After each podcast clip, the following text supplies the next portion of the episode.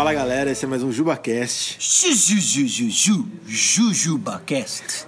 Eu sou o Gustavo, Eu sou o Sasha. Marcello, nosso amigo italiano, está aqui com a gente hoje prego. para falar sobre um tema interessante. A gente não.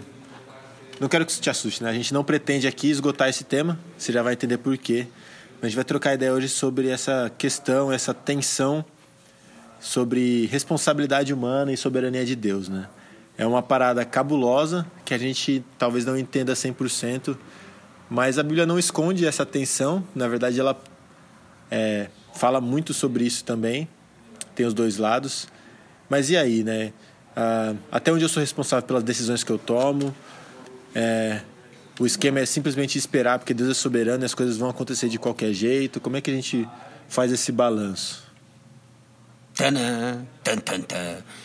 O... É, a confusão está na nossa cabeça, né? Eu acho que talvez o que a gente acaba tocando é uma questão de bibliologia, né? O que você entende pela palavra de Deus. Em que sentido? Nós vamos afirmar o que a palavra de Deus afirma e vamos dormir com isso. Né? Então, a palavra de Deus afirma que Deus é soberano. Tudo faz como lhe agrada. Né? Salmo 115, e tudo faz como lhe agrada. Okay? Não tem nada que escape dos propósitos soberanos do nosso Deus. E a palavra de Deus também afirma a responsabilidade humana. Né? E muitas vezes na nossa cabeça ocidental, né, em que as coisas têm às vezes até um aspecto meio linear na nossa cabeça, muito muito simplista até eu diria, né? Essas coisas a gente não consegue colocar juntas, mas a palavra de Deus anda juntamente com elas, né? Então, ah, como que a gente, a gente navega por esse tema tão cabuloso? Né? A primeira, o primeiro princípio muito importante é nós vamos afirmar o que a palavra de Deus afirma. Quando a palavra de Deus afirma que Deus é soberano e tudo faz como lhe agrada, nós vamos crer no que diz a Escritura. Quando a palavra de Deus nos chama a nos arrepender dos nossos pecados, a desenvolver a nossa salvação, nós vamos desenvolver a salvação e nos arrepender dos nossos pecados, porque essa é a nossa responsabilidade. Bom, como é que a gente navega isso de uma forma prática? Né? Isso pega bastante em termos de tomada de decisão. Algumas pessoas ficam confusas e paralisadas quando elas precisam tomar uma decisão. Mas vamos crer de que o nosso Deus é soberano, soberano não só no resultado final, como também nos meios que ele usa para trazer à tona os seus planos perfeitos. Então Deus é soberano sobre o que vai acontecer e soberano pelos meios nos quais eu desfruto da vontade de Deus por exemplo, nós vamos buscar o Senhor em oração, nós vamos buscar o Senhor na leitura da palavra, nós vamos buscar o Senhor na comunhão dos santos, em particular no que se refere no aconselhar mutuamente e na busca de conselhos de pessoas espirituais, principalmente aqueles que estão sobre nós numa função de liderança. Então, como que funciona buscar o Senhor num processo de tomada de decisão? Você vai conhecer a palavra de Deus ao ponto de renovar a sua mente, a fim de que você esteja todos os dias tomando decisão, decisões pautadas na Escritura. né? Então a renovação de mente ela vai mudando a forma como nós nos comportamos, porque eu estou decidindo coisas diferentes, porque eu estou ah, amando a Deus. É isso. Né? De uma forma bem básica é isso.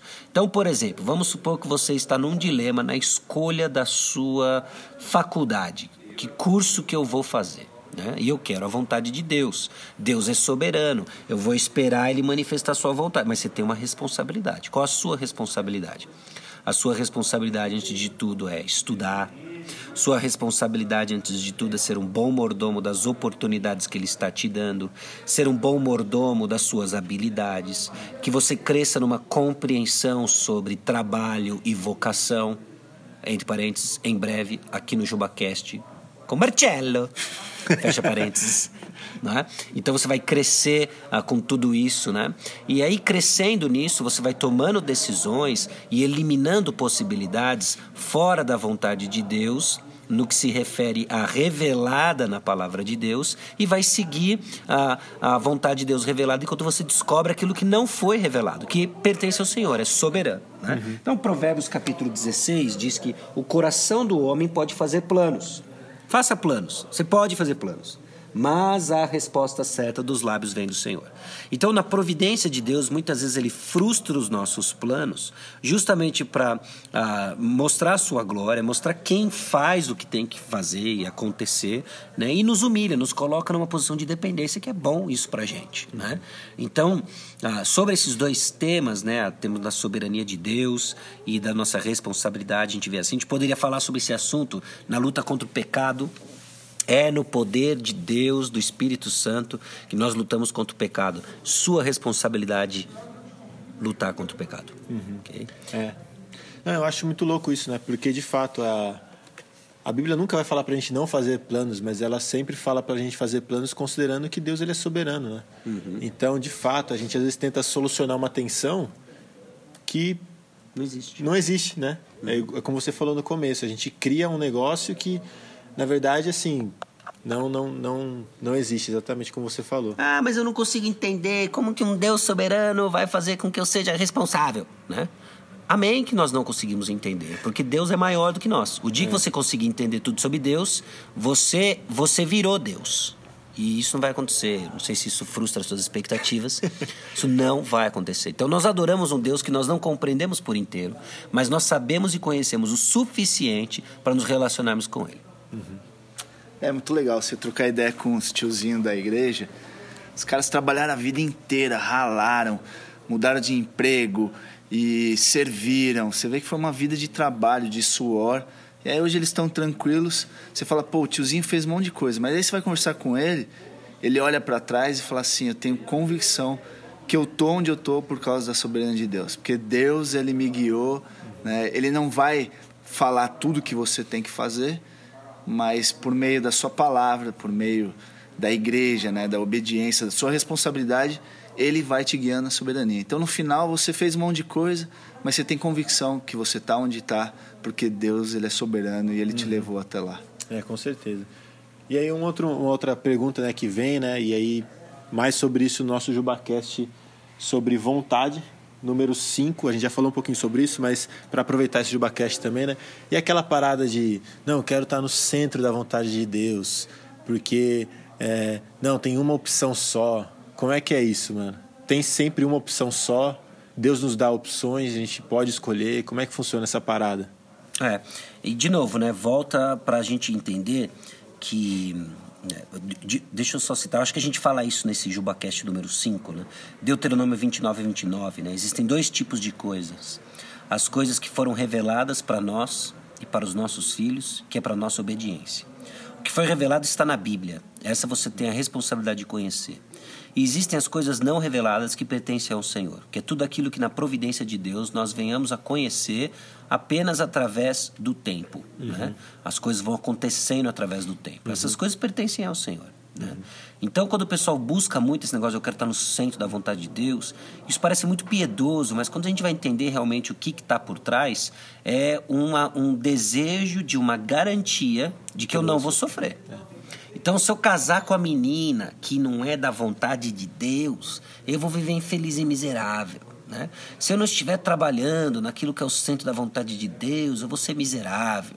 Se eu estiver morando num lugar que não é o centro da vontade de Deus, meu vizinho vai me incomodar. Ou seja, você sempre pensa em termos de vontade de Deus como se ela fosse a garantia de que você não vai sofrer. Uhum. Isso não resiste a nenhuma biografia de personagem bíblico e nem o que a palavra de Deus nos ensina sobre sofrimento. Né? Uhum. Então já cai por terra. Se você quer a vontade de Deus, assuma, você vai sofrer. Então, o que é estar no centro da vontade de Deus? É alguém que está buscando a palavra de Deus, internalizando os seus princípios e vivendo eles intensamente. Essa é a ideia. Né? Uhum. E aí Deus vai. Aí, de novo, sendo a vontade de Deus e só existe uma opção. Bom, no, na perspectiva do controle de Deus, sim. Mas eu só descubro depois que acontece. Uhum. É. E assim, é, é muito louco, porque Deus ele não vai cobrar você por informações que ele não te deu. Né? E eu acho que isso também é algo que, de certa forma, me tranquiliza, né? Ele me dá algumas informações para que eu tome uma decisão.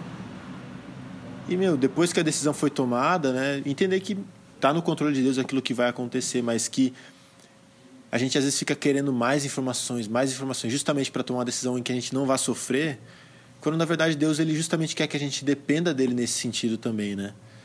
Ele não vai nos dar todas as informações que a gente quer, mas ele vai nos dar as informações suficientes para que a gente tome uma decisão agradável a ele, né? Isso, de novo, não significa uma decisão que não trará sofrimento, mas significa uma decisão que agradará a Deus, né? Então, nesse sentido também, né?